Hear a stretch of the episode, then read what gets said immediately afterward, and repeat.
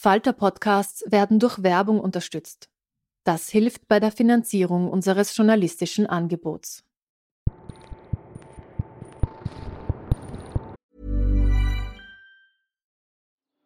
Die Erderhitzung ist kein Gefühl, aber mit vielen Gefühlen verbunden. Sorgen etwa oder Angst. Eine Veranstaltung gegen diese Ohnmacht ist Tipping Time, eine Klimakonferenz der Zivilgesellschaft. Von 9.5. bis 11.5. findet Tipping Time in Kooperation von Globe Art, Solektiv und Tangente St. Pölten statt und lädt ein zu Diskurs, Diskussionen und Workshops mit namhaften Vortragenden wie Nikolai Schulz und Friederike Otto. Weitere Informationen finden Sie auf www.tangentesanktpölten.at. Hiring for your small business? If you're not looking for professionals on LinkedIn, you're looking in the wrong place. That's like looking for your car keys in a fish tank. LinkedIn helps you hire professionals you can't find anywhere else, even those who aren't actively searching for a new job but might be open to the perfect role. In a given month, over 70% of LinkedIn users don't even visit other leading job sites. So start looking in the right place. With LinkedIn, you can hire professionals like a professional. Post your free job on linkedin.com slash people today.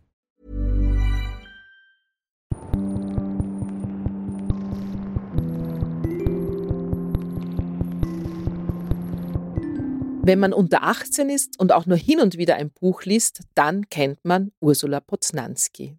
Sie ist heute bei mir zu Gast. Herzlich willkommen bei Besser lesen mit dem Falter. Seit 2011 ihr erster Jugendthriller Säkulum erschienen ist, ist sie mit jedem ihrer Bücher auf den Bestsellerlisten und jede Buchhandlung, die eine einschlägige Abteilung hat, hat ihre Bücher vorrätig. Sie ist die erfolgreichste Jugendbuchautorin im deutschsprachigen Raum.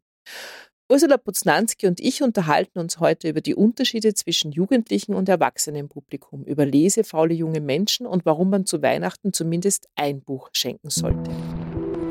Ja, liebe Ursula, wie immer beim Podcast fangen wir mit dem Cover des Buches an, weil die Hörerinnen können das ja nicht sehen, wenn sie unseren Podcast hören.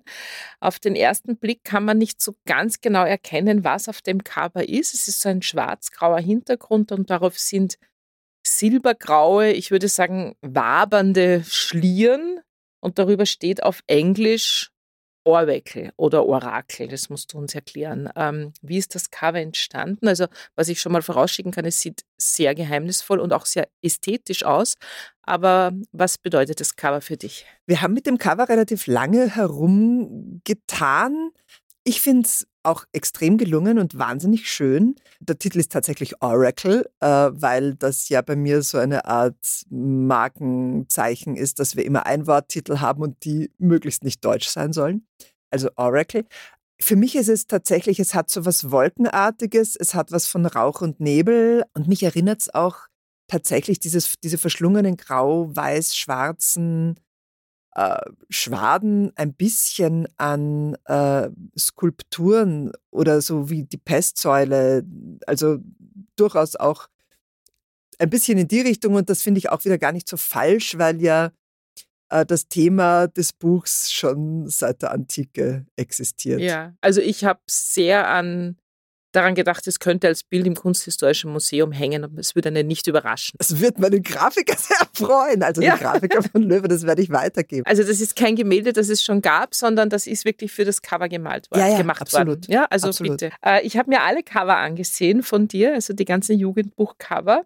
Die haben die auch natürlich immer alle in der Buchhandlung. Es ist leicht, die anzusehen. Dabei ist mir eins aufgefallen. Auf allen deinen Jugendbüchern, bis auf dem ersten, steht nur dein Nachname drauf, Poznanski. Also gut, Poznanski ist inzwischen eine Marke, das braucht man nicht sagen. Also die Poznanski ist klar, aber trotzdem frage ich mich, warum habt ihr, ich nehme an, das hat der Verlag und du gemeinsam gemacht, warum habt ihr euch äh, dafür entschieden, das so zu machen? Gibt's da einen also Grund? ich bilde mir eines hieß am Anfang bei den ersten paar Büchern U Poznanski vorne. Nein, beim allerersten steht Ursula Poznanski und dann steht nur noch Poznanski bei der ersten Ausgabe, ich schwöre. Okay, na, du musst es besser Poznanski wissen. Und das stand relativ lange. Das war auch bei Sekolum noch so, also es war auch bei den, bei den Nachfolgeromanen noch so und wir haben dann, glaube ich, 2018 oder so hat mich der Verlag gefragt, ob das denn okay wäre, wenn wir einfach nur Posnanski draufschreiben. ursprünglich war es auch so, dass der Vorname nie ganz äh, drauf gestanden ist, weil es hieß, zusammen ist das zu lang und dann hat man nicht mehr sehr viel Platz für ein schönes Cover. Ich glaube das einfach mal. Also ich glaube nicht, dass sie von Anfang an verschleiern wollten, dass das eine Frau geschrieben hat und dass das in Wahrheit irgendein Ulrich ist, sondern da stand halt einfach U-Punkt und dann haben wir das U-Punkt irgendwann weg. Also gemacht. du glaubst, es hat einfach was damit zu tun, dass der Name so wahnsinnig lang ist. Ich glaube schon, dass der relativ lang ist. Ja. Äh, Ja. ja. Also ich war damals auch noch ganz frisch und neu und habe Ja. das nicht hinterfragt. Also hinten auf dem, auf, dem, auf, Genau. dem, auf dem Rücken steht ja eh der volle steht, Name. Und drinnen Genau. steht es natürlich auch. Ja. Also es ist jetzt nicht wirklich nicht verheimlicht worden. Ja, okay. ja, dann reden wir doch ein bisschen über das neue Buch, bevor wir über deinen Namen reden. Äh, Das neue Buch ist auch lang und dick. Äh, Der Held deines neuen Romans ist der Julian. Der Julian ist eigentlich fast erwachsen, also er hat die Schule hinter sich, beginnt zu studieren und er zieht von zu Hause aus. Das Mhm. ist ja immer was sehr Aufregendes, wenn Kinder von zu Hause ausziehen.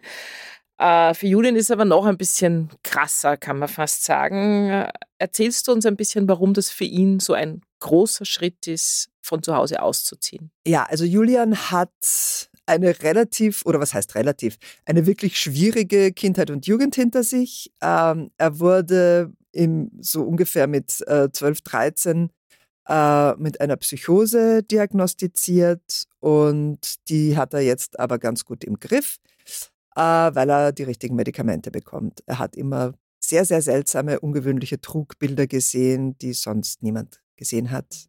Und die sind jetzt aber weg. Er hat aber immer noch ein bisschen ein Problem, Leute anzusehen, weil er nach wie vor befürchtet, er könnte wieder etwas sehen. Das heißt, er ist an und für sich jetzt nicht ein autistisches Kind oder ein, äh, ein, ein Kind mit einer Störung, was sozusagen andere Menschen betrifft, aber er hat einfach, er hat einfach an Menschen Dinge gesehen als Jugendlicher und hat Angst davor, die wiederzusehen. Ist Genau, das richtig? Ganz genau. Ja. Ja. So, er sieht die Dinge nicht mehr, er zieht ins Studentenheim. Ähm, vielleicht, es ist immer wahnsinnig schwierig, über so ein Buch zu reden, ohne jetzt alles zu verraten, Ja. weil wir wollen ja auch, dass die, auch die erwachsenen Hörerinnen können das Buch durchaus lesen Absolut. oder es zumindest äh, ihren jugendlichen Kindern zu Weihnachten schenken, aber auch Erwachsene, wie gesagt, ich bin auch schon erwachsen, ich habe es auch mit großem Vergnügen und mit großer Spannung gelesen. Vielen Dank übrigens für die durchwachte Nacht. Oh, gerne. Er sieht Körperteile anders. Ja. Kannst du das ein bisschen beschreiben? Es kommt dann in der Lesestelle, aber äh, er sieht manche Körperteile gar nicht, die sind verdeckt. Er sieht manche, äh, er sieht ab und zu so wandernde Schatten. Er sieht äh, bei manchen Menschen Rauch, der aus den Augen kommt. Ähm, und er kann das überhaupt, also und er sieht halt sonst niemand. Und das sind alles äh, Phänomene, die auch gleichzeitig angsteinflößend sind. Und äh, ja, und daher zieht er sich eigentlich so gut er kann von fremden Menschen zurück. Und es gibt aber für ihn eigentlich kein Muster. Er sieht das manchmal eben bei Mitschüler und Mitschülerinnen. Das heißt, er verhält sich komisch und deswegen wird er mehr oder weniger ein Mobbingopfer in seiner Klasse. Er sieht es aber auch bei fremden Menschen in der Genau. Straßenbahn oder Genau, so. Genau. Er zieht ins Studentenwohnheim, also er möchte sich unbedingt äh, emanzipieren. Seine Eltern sind natürlich sehr, sehr behütend. Klar, wenn du so ein Kind hast, was sozusagen immer Probleme gehabt hat, für ihn ist es nicht leicht. Wie wird er denn da im Studentinnenwohnheim aufgenommen? Wie gehen denn seine Mitbewohner und Mitbewohnerinnen mit ihm um? Also er hat ziemlich großes Glück. Er landet äh, in einem äh, Doppelzimmer mit Robin. Und Robin hat selbst auch so seine Erfahrungen damit, ausgegrenzt zu werden. Äh, er ist, ich würde mal sagen, ich tue mir immer schwer, das zu definieren. Er, ich würde mal sagen, er ist genderfluid. Also er schminkt sich, er kleidet sich sehr, sehr ungewöhnlich und sehr bunt und sehr wild. Und ähm, hat das aber absolut, also für sich er ist super mit sich im Reinen und, und sehr, sehr selbstbewusst. Und dieses Selbstbewusstsein überträgt er dann bis zu einem gewissen Grad auch auf Julian und äh, nimmt ihn, ohne noch zu wissen, was da jetzt eigentlich genau sein Problem ist, weil Julian ihm eine andere Geschichte erzählt, äh, unter seine Fittiche und nimmt ihn mit und äh, versucht, ihn unter die Leute zu bringen. Es ist dann total schön zu lesen, dass er auch relativ schnell sowas wie Freunde und Freundinnen gewinnt in diesem, in diesem Studentinnenheim. Ähm, sogar eine zarte Liebe wird ein bisschen angedeutet, aber er traut sich natürlich überhaupt nicht darüber. Äh, dann entscheidet er sich für was, was ein bisschen fatal ist für ihn. Er geht zu einem Klassentreffen. Genau. Äh, er hat quasi ja, Schule gewechselt, weil er war ja in der Psychiatrie richtig mhm. stationär mhm. aufgenommen. Mhm. Er hat mit denen allen keinen Kontakt mehr. Er ist nicht in diversen WhatsApp-Gruppen der Klasse.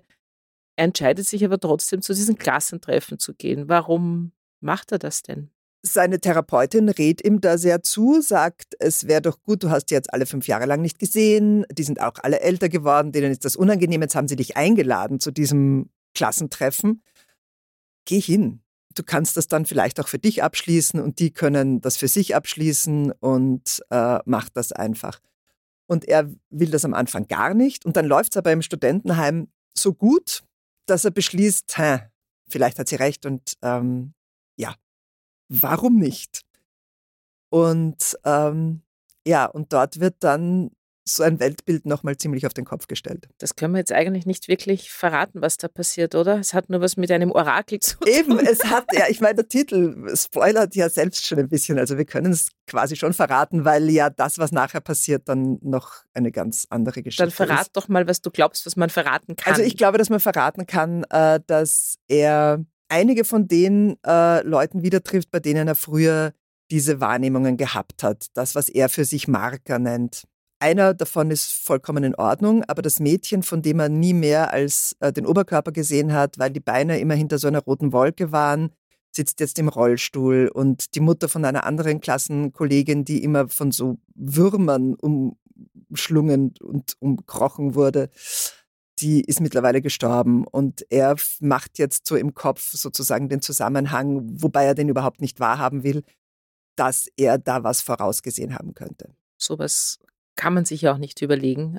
Wie bist du denn, ich habe mir das die ganze Zeit beim Lesen gedacht, wie fällt einem sowas ein? Ich weiß, es ist eine dumme Frage, aber gab es irgendeinen Marker bei dir, wo du dich, wo du gedacht hast, ah, das ist ja ein cooler Stoff? Ja, eigentlich, also erstens mal ist es wirklich ein, ein Stoff oder ein, ein Motiv, das es schon so lange gibt und das mich immer schon fasziniert hat. Schon Cassandra in Troja, die alle warnt und keiner glaubt ihr. Und, und es, also, dass man eine Begabung hat, die überhaupt nichts nützt, weil niemand sie glaubt. Und in Julians Fall ist es ja noch ein bisschen schlimmer, weil er äh, zwar sieht, es wird etwas passieren, aber er hat keine Ahnung, wann und was. Also er kann in Wahrheit niemanden wirklich warnen, weil er, weil wovor? Also es gibt quasi nichts Konkretes, das er sieht. Er sieht nur, ja, pass auf deinen Kopf auf oder so. Aber das, ja. Also er hat da wenig Chancen, wirklich sinnvoll damit umzugehen.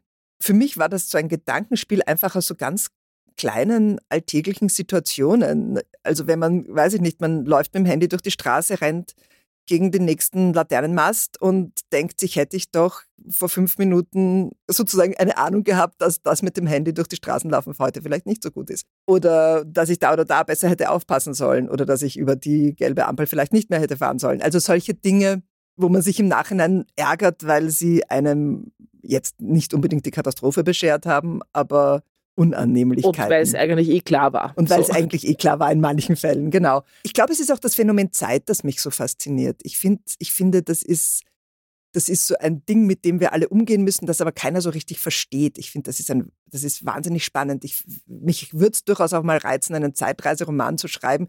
Ich werde es aber wahrscheinlich oder mit ziemlicher Sicherheit nicht tun, weil die immer Logiklücken haben müssen. Aber es ist trotzdem, es ist auch eine, ein, ein Spiel mit der Zeit in dem Buch, dass man sagt, es, wir überbrücken in einer gewissen Art und Weise die Zeit, ohne dass man so genau weiß, wie. Seine Therapeutin Sonja spielt eine sehr wichtige Rolle. Äh, sie begleitet ihn eigentlich seit er ein Kind ist. also sie ist wirklich die Vertraute und sie ähm, er verheimlicht was vor ihr.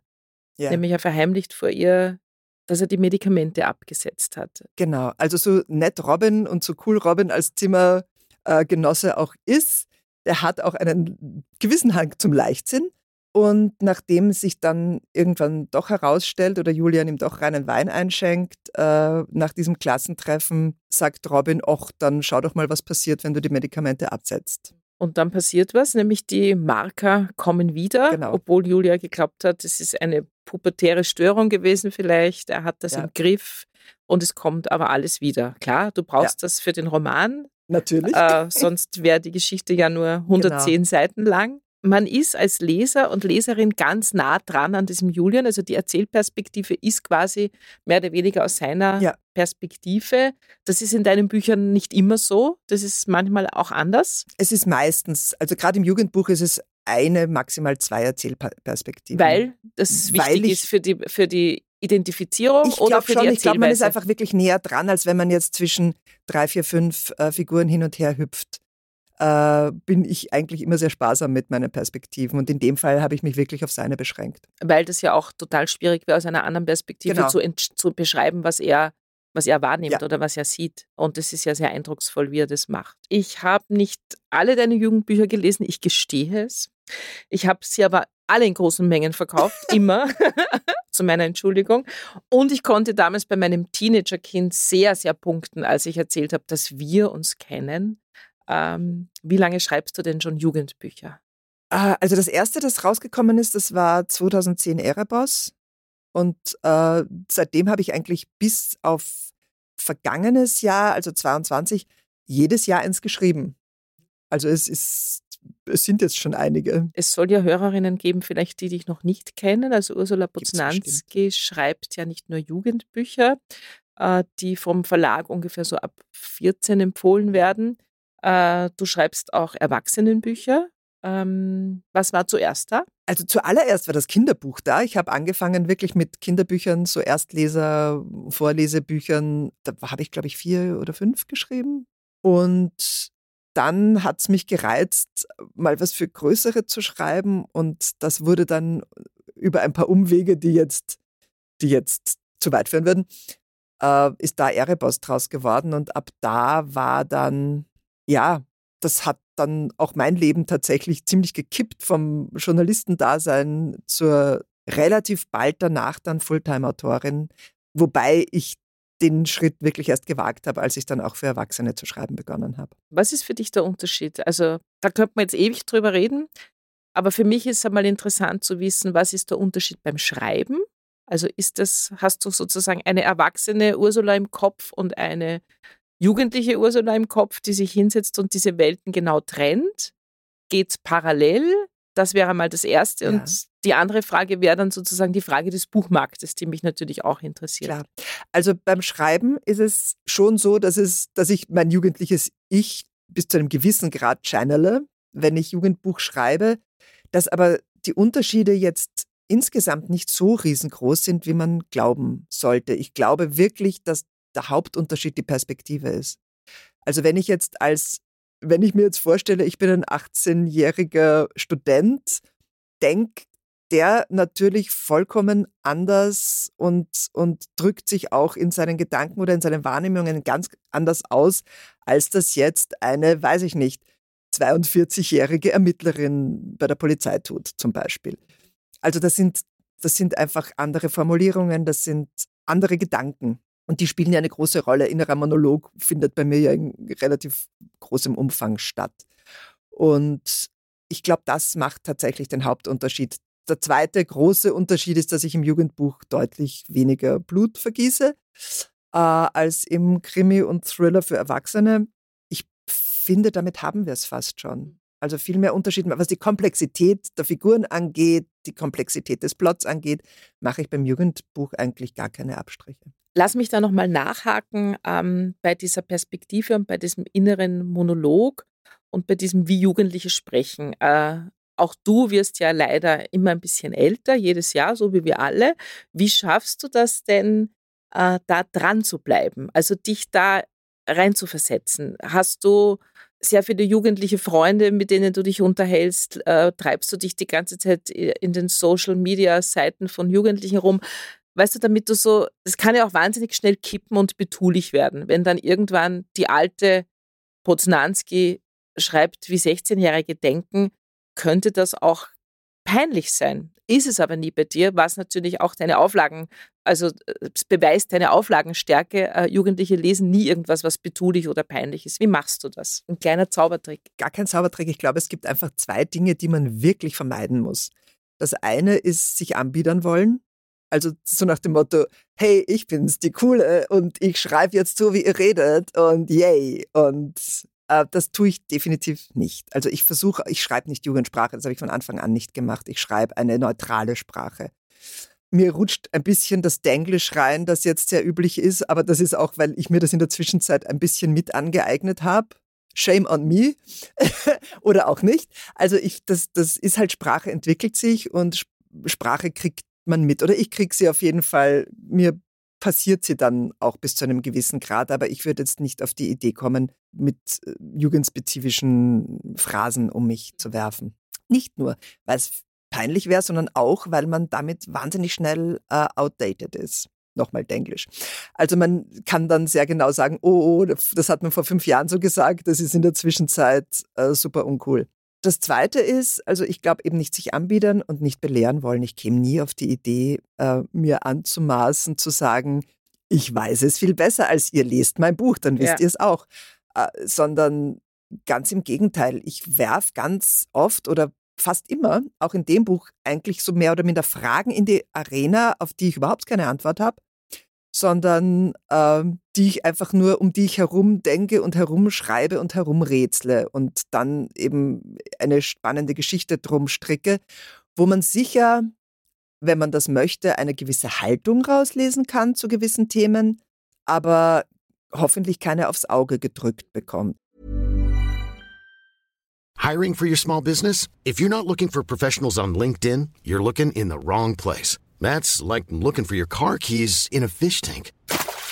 LinkedIn helps you hire professionals you can't find anywhere else, even those who aren't actively searching for a new job but might be open to the perfect role. In a given month, over 70% of LinkedIn users don't even visit other leading job sites. So start looking in the right place. With LinkedIn, you can hire professionals like a professional. Post your free job on linkedin.com slash people today.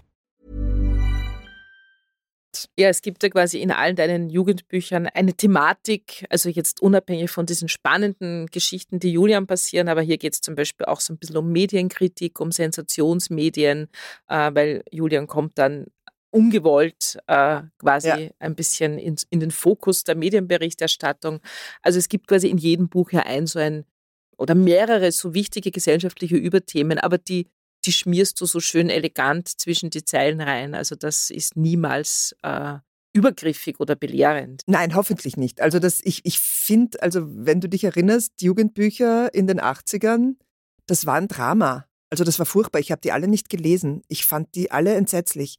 Äh, die hatten alle eine Botschaft. Die hatten alle eine Botschaft und die musste man, die hat man dann auch in der Schule, wenn man das gelesen hat, die musste man dann auch hochhalten und sagen, ja, so ist es richtig. Also alle diese, diese früheren Jugendbücher sind erstens waren die immer wahnsinnig problemüberladen, nie humorvoll, nie äh, irgendwie so, dass man sich mit irgendwem da drin identifizieren wollte, auch nur ansatzweise.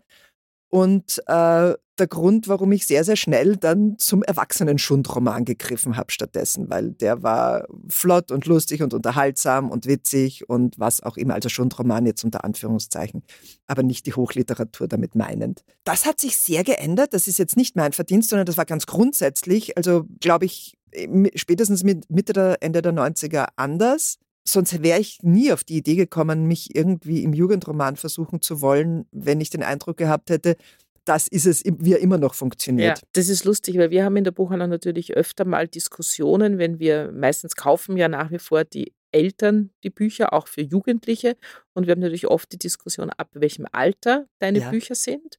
Und äh, ich versuche dann immer herauszufinden, ob die Kinder sehr ängstlich sind äh, und so weiter, weil der Verlag empfiehlt sie ab 14. Und weil du jetzt gesagt hast, äh, du hast dann eher zu den Erwachsenen schon Romanen gegriffen. Bei mir war das so, ich erzähle dann immer in der Buchhandlung, ich habe mit 13 auch Stephen King heimlich gelesen und aus mir ist kein Massenmörder geworden und ich genau. bin auch nicht völlig traumatisiert. Also wenn ein Zwölfjähriger sich zutraut, das zu lesen, dann kann der das auch lesen. Ja, Absolut, nein. Also ich würde auch sagen, die, die 14er Grenze ist so eine Daumen mal Pi Grenze, die ich schon ganz gut finde, wenn man jetzt so sagt, durchschnittliche Leseerfahrung. Aber es gibt ja Kinder und also quasi an der Grenze zur, zum Jugendalter, die lesen mit zwölf schon, keine Ahnung. Äh, Jack London. Jack London, ja, ja, oder aber eben auch wirklich massiv viel und unterschiedliches und haben einfach Leseerfahrung. Und da ist das dann überhaupt kein Problem. Also mein Kind hat mit sieben Harry Potter gelesen, ja, also eben, war ja. Poznanski ja. mit elf nicht Kein wirklich Thema. ein Problem. Eben. Ich denke es mir auch. Also ich würde das wirklich, in dem Alter sind halt auch, ist, ist sozusagen die Lesekompetenz wahnsinnig variabel. Da ist es, da gibt es jetzt nicht so den einheitlichen Maßstab. Ähm, lass uns nochmal darauf zurückkommen. Du hast gesagt, dass bei den Jugendbüchern weniger Blut fließt als bei den Erwachsenenbüchern. Da gebe ich dir recht, Blut ist wirklich nicht so viel. Ich habe aber trotzdem das Gefühl, dass deine Erwachsenenbücher, zumindest äh, die, die ich kenne, gegenüber den Jugendbüchern fast so ein bisschen cozy grime sind. Dann hast du Vanitas nicht gelesen. Den ersten habe ich gelesen. ich fand den.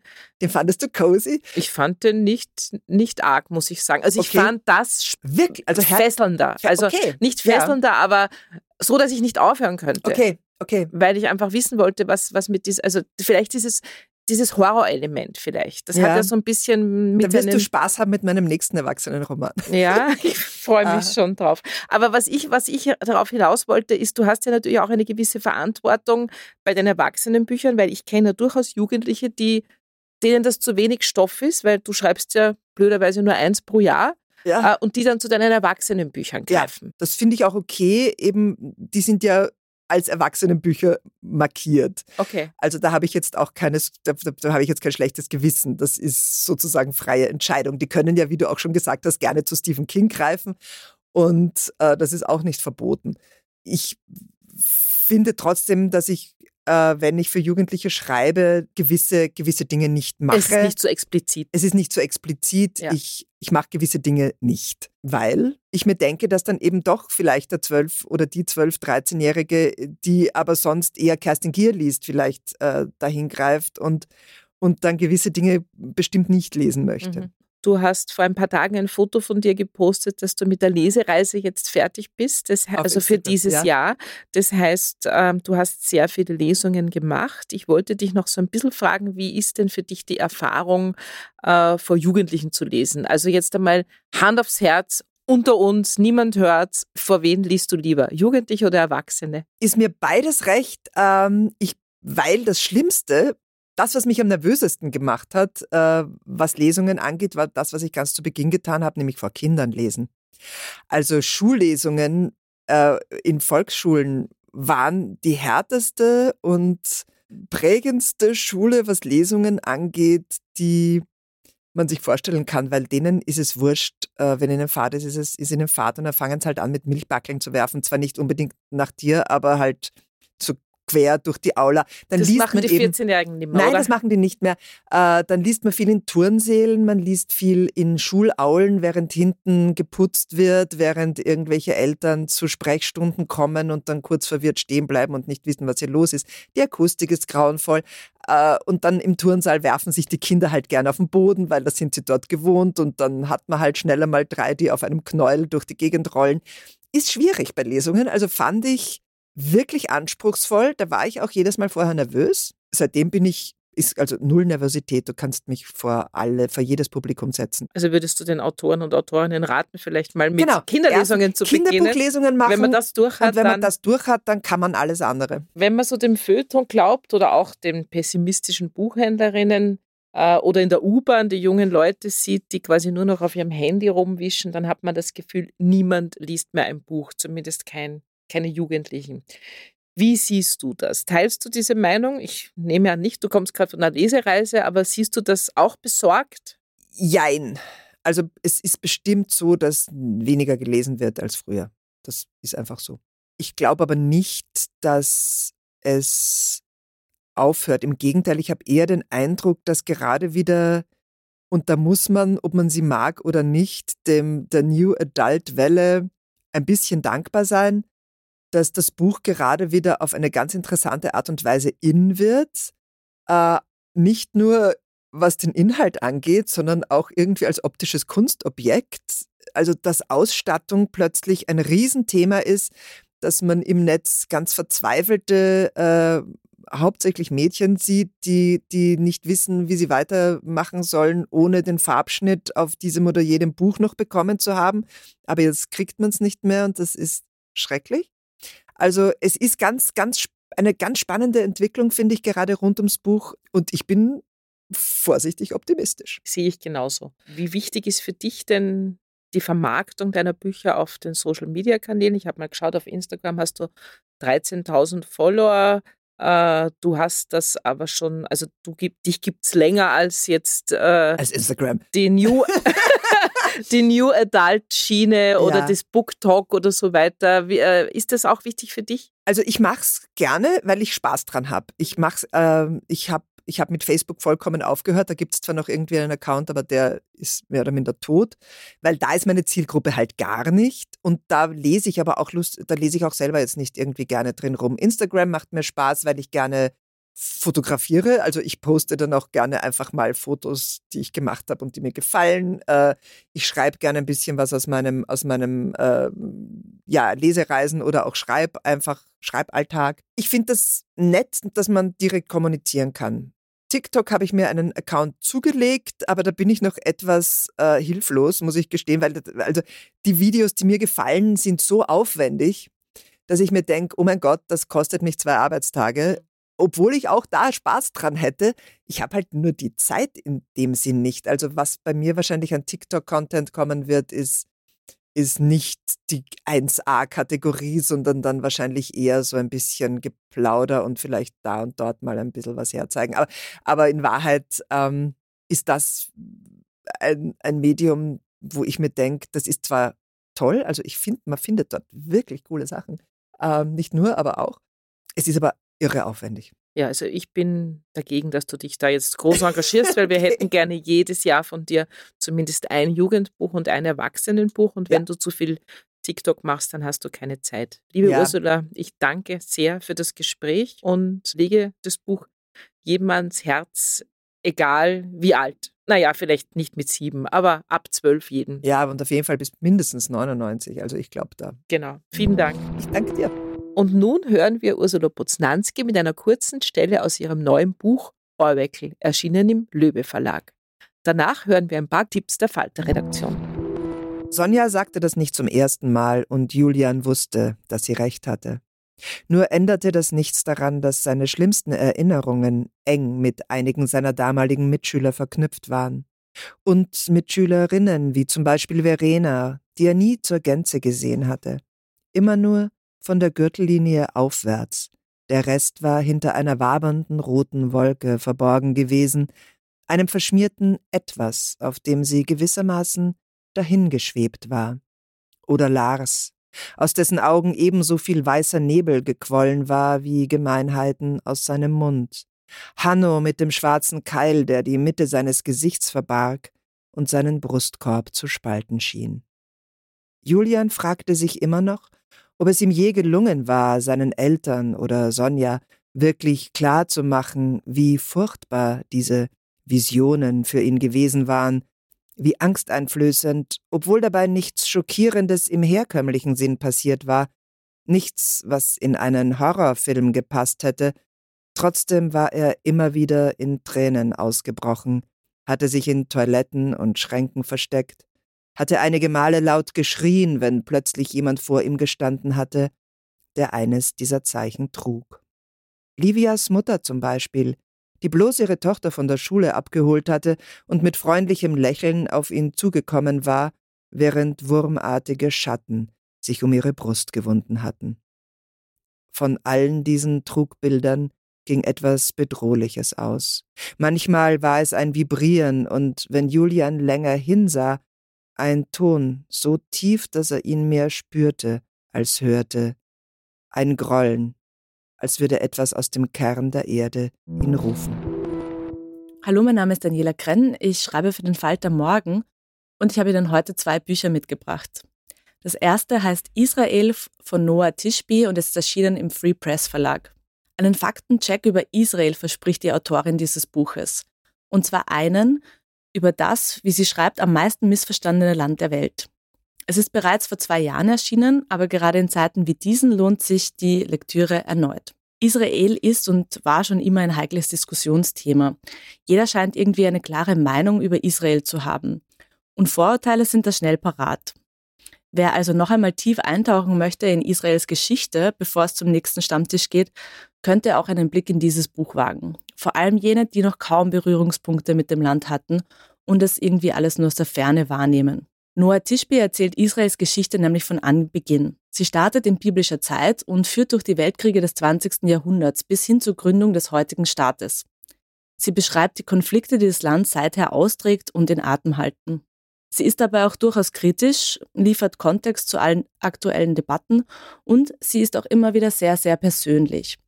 Wenn sie etwa beschreibt, wie sie als junge Frau selbst den Militärdienst wahrnahm. Noah Tishby ist in Tel Aviv geboren und aufgewachsen. Nach ihrem Studium in Israel wurde sie Schauspielerin und spielte in erfolgreichen TV-Serien und am Theater.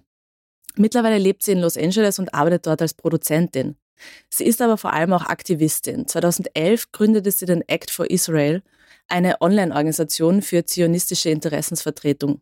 Sie kritisiert vor allem die BDS-Kampagne, die in den USA für Boykott, Divestment und Sanctions steht und den Staat Israel wirtschaftlich, kulturell und politisch isolieren will. Zweimal wurde sie zur Generalversammlung der Vereinten Nationen geladen, um zu sprechen. Und 2022 ernannte sie der damalige israelische Premier zur Sondergesandten für die Bekämpfung von Antisemitismus. Ein Jahr später allerdings enthob sie der jetzige Premierminister Benjamin Netanyahu aus dem Amt. Sie hatte sich nämlich zuvor gegen die Justizreform ausgesprochen. Das zweite Buch heißt uh, The Woman in Me und ist geschrieben von Britney Spears und ist erschienen im Penguin Verlag. Es ist ein Buch, an dem man dieses Jahr irgendwie nicht wirklich vorbeikommt, selbst wenn man es möchte. Und schon gar nicht, wenn man, so wie ich, Anfang der 2000er Jahre im Teenie-Alter war und sich noch haargenau erinnern kann, als das erste Mal Hit Me Baby One More Time auf MTV lief. Es ist die Biografie von Britney Spears. Gut, dieses Buch ist jetzt natürlich keine intellektuelle Herausforderung oder keine hohe Sprachkunst und schon gar kein Buchpreisniveau. Es finden sich sogar mehrere Rechtschreibfehler. Aber das ist eigentlich alles völlig wurscht, denn erstens hat das sowieso niemand erwartet von diesem Buch oder vorausgesetzt und zweitens will man einfach wissen, was Britney Spears über ihr Leben erzählt. Nach all den Jahren, in denen sie einer der größten Popstars der Welt war, sich dann irgendwann die Haare vom Kopf rasierte, ihr Vater ihr ganzes Geld einkassierte und ihre Vormundschaft innehatte bis dann eben alles auch sogar vor Gericht landete. Was sagt nun Britney Spears zu ihrem Leben? Sie gibt tatsächlich einen radikal tiefen Einblick. Sie beschreibt, wie sie unter den Paparazzi gelitten hat, die sie nonstop verfolgten. Sie erzählt über ihre erste Beziehung und die hunderten Male, die sie auf irgendwelchen Covern abgelichtet wurde und beurteilt und verurteilt wurde. Sie beschreibt, wie ihre Kinder von ihr ferngehalten wurden und sie beschreibt die fast schon tyrannische Familie, die sie und ihren Erfolg schamlos ausgebeutet haben. Was man hier liest, tut einfach weh. Es ist der schonungslose Bericht einer Frau, die im goldenen Käfig saß und erst mit fast 40 Jahren wieder rausfand. Denn alles in allem ist dieses Buch vor allem auch ein Mahnmal. Hier wird einfach eine junge Frau jahrelang ausgebeutet und das kriegt die Öffentlichkeit eigentlich alles mit. Und niemand hilft ihr. Sowas sollte eigentlich echt niemals, jemals wieder passieren. Man kann sich für sie nur freuen, dass sie am Ende die Kraft aufbringt, sich zu wehren, um endlich ein selbstbestimmtes Leben zu führen. Ja, vielen Dank für die Buchtipps. Das war's schon wieder mit Besser lesen mit dem Falter für heute. Mein Gast war Ursula Poznanski mit ihrem neuen Buch Oracle, erschienen im Löwe Verlag. Ich hoffe, es hat Ihnen gefallen. Abonnieren und bewerten Sie uns bei Apple Podcasts, bei Spotify oder in der Podcast-App Ihrer Wahl und empfehlen Sie uns weiter. Informationen zu den einzelnen Büchern bekommen Sie auch auf falter.at slash Buchpodcast oder in den Show Notes. Und natürlich gibt es alle Bücher in Ihrer Buchhandlung. Ich mache eine kleine Weihnachtspause und freue mich auf die nächste Folge am 4. Jänner mit Jürgen Pettinger und seinem neuen Buch Dorothea.